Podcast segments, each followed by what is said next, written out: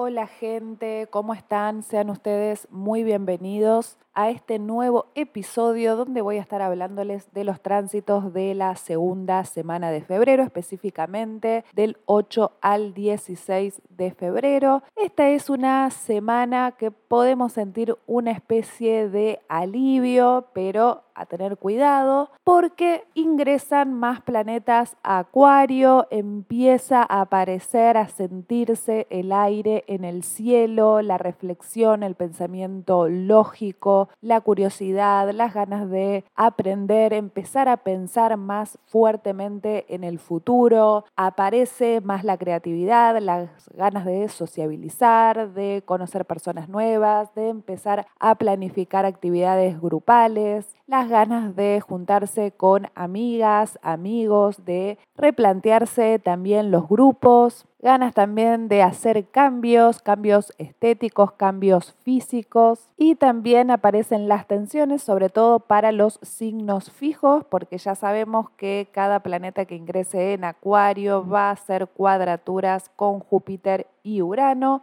Dicho sea de paso, esta cuadratura la va a hacer, bueno, obviamente primero el Sol, el 8 de febrero, hace esta cuadratura con Urano. Se puede sentir una especie de tensión de incomodidad a raíz de algo súbito, algo inesperado que nos sucedió y de repente tenemos que actuar de manera creativa, de manera distinta, nos saca de eso común y conocido, también nos puede ayudar a hacer algún salto de conciencia o una toma de conciencia para no ponerle tantas expectativas a este Urano también aparece esa necesidad de liberarnos de una vieja identidad, de empezar a soltar cargas. Siempre la temporada Acuario es un poco más liberada, aparece esa parte más auténtica nuestra, o por lo menos las ganas, la necesidad, el deseo de esa autenticidad. Empezamos ya a dejar un poco las formas, el deber ser, lo que corresponde, lo instituido.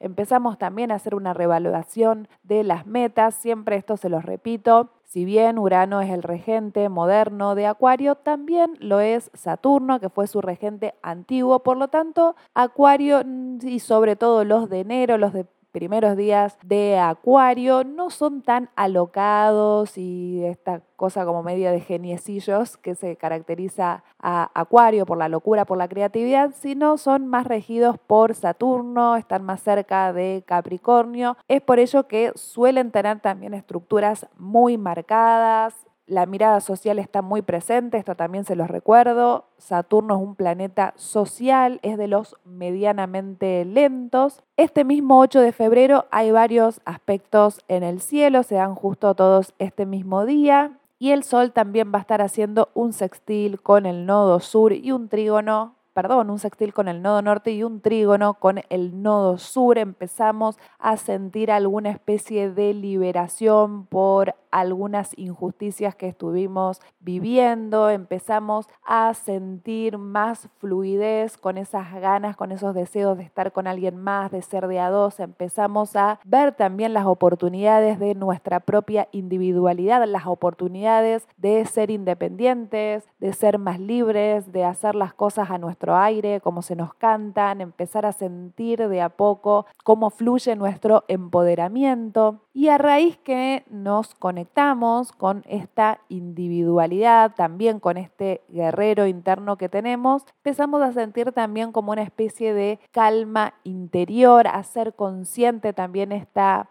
paz que nos da conectar con nuestra propia individualidad.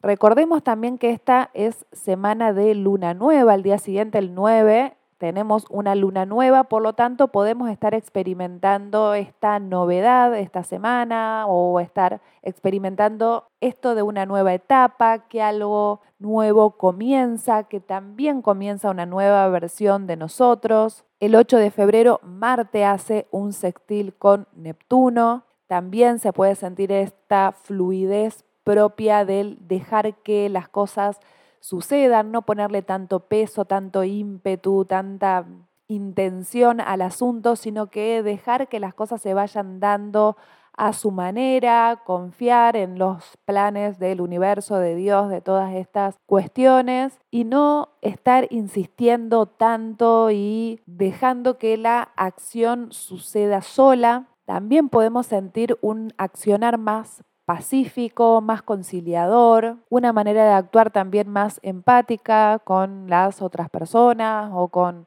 otros seres. Es una linda semana para, bueno, esto siempre es un cliché, la meditación y todas estas cuestiones, pero también entendamos que a cada quien les resultan cosas distintas. Hay otras personas que sienten esa armonía interior cuando hacen algún tipo de ritual, cuando sienten un rico aroma, se preparan una rica comida. Hay muchas maneras y muy diversas de sentirnos elevados espiritualmente y esta es una semana para hacer este tipo de conexiones. El 10 de febrero, Mercurio hace una cuadratura con Júpiter. Recordemos que ingresó al signo de Acuario el 5 de febrero. Un Mercurio en Acuario está exaltado.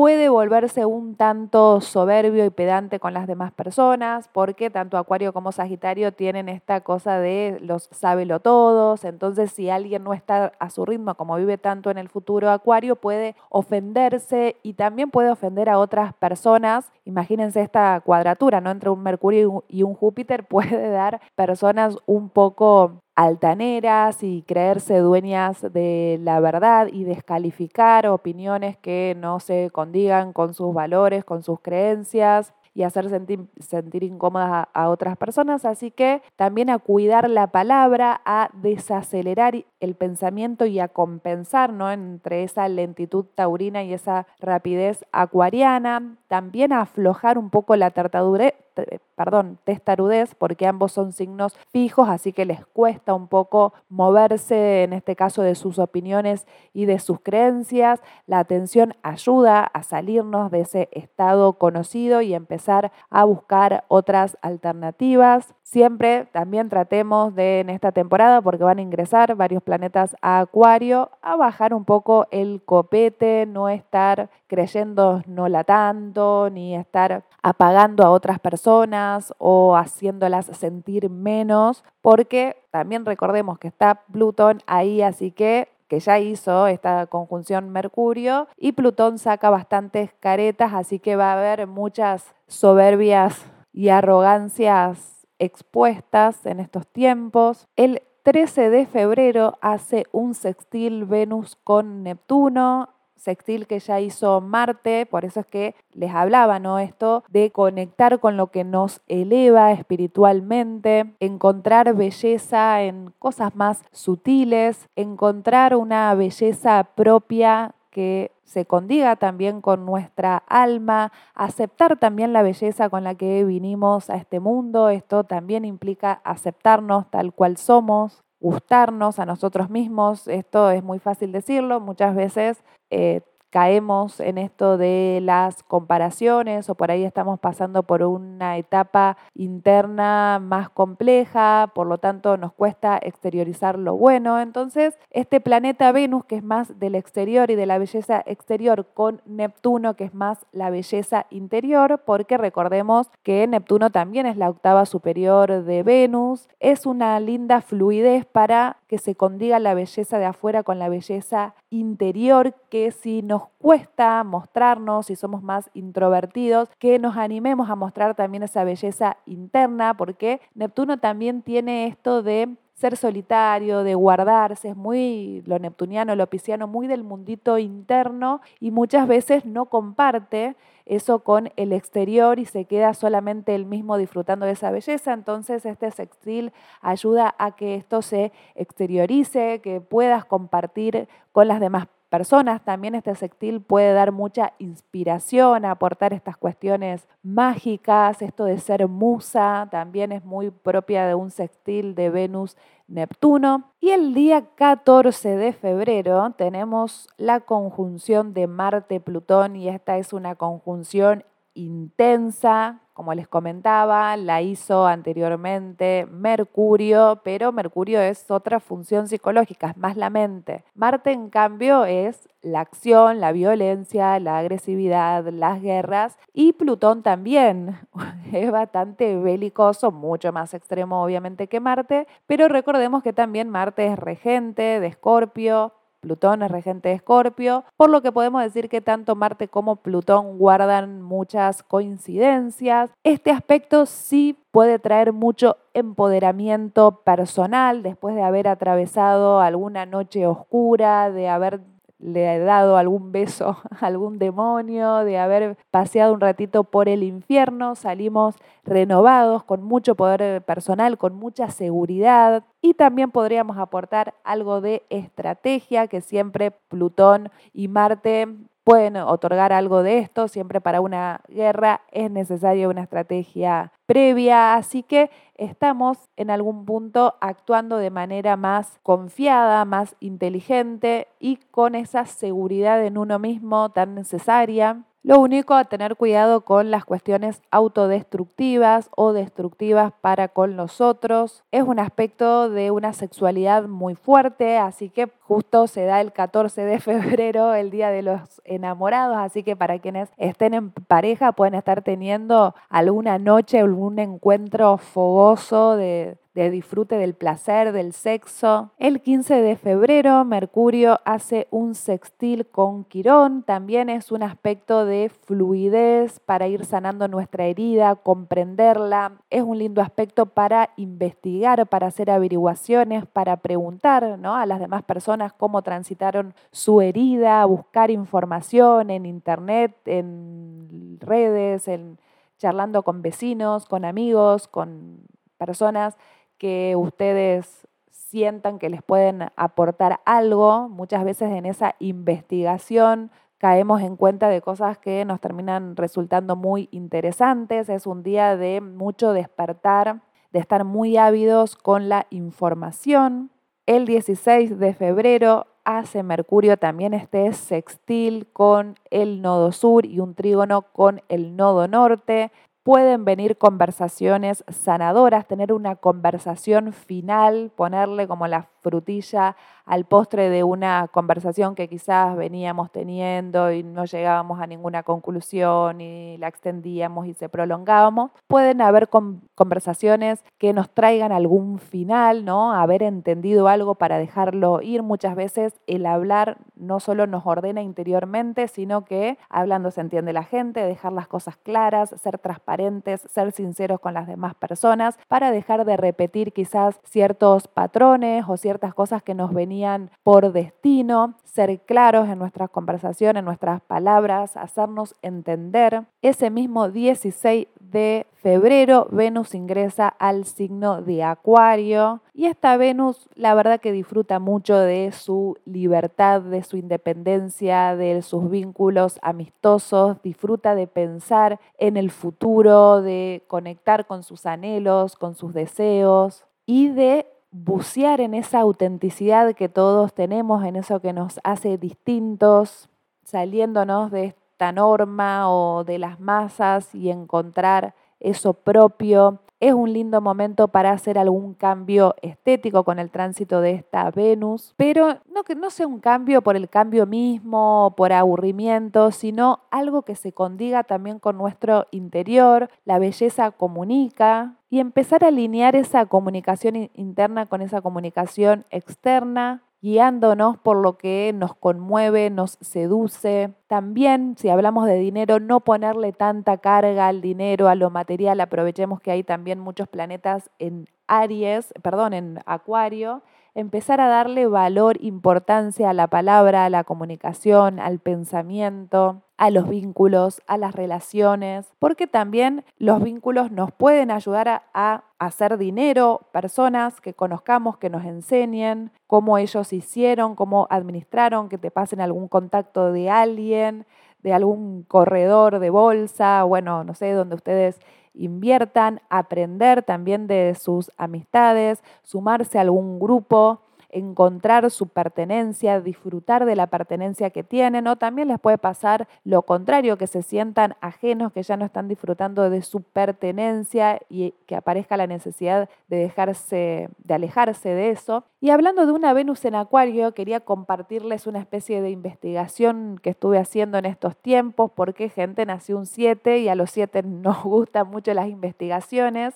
Y me, bueno, como se había cumplido hace poco un año del el Mundial de Qatar, me puse a observar, ¿no? Las mujeres de los jugadores de fútbol, todas con la misma cara, el mismo ácido hialurónico, el mismo Botox, mujeres muy jovencitas con tantas operaciones. Yo digo, algo en común tienen que tener todas estas chicas en su carta natal y lo que encontré en común fue a Venus cuadrando con Urano. Una cuadratura no es lo mismo que un sextil, que un trígono, que produce más empoderamiento y fluidez con la belleza personal, sino que esta cuadratura con Neptuno hace que uno no vibre en autenticidad, que siga modas. Siempre la cuadratura va a vibrar un poco más bajo hasta que obviamente la integremos. Esto no quiere decir que sea así de por vida, pero Urano tiende también a esto de las masas y las modas y lo que se esté manifestando en las redes, en los consumos, ¿no? Y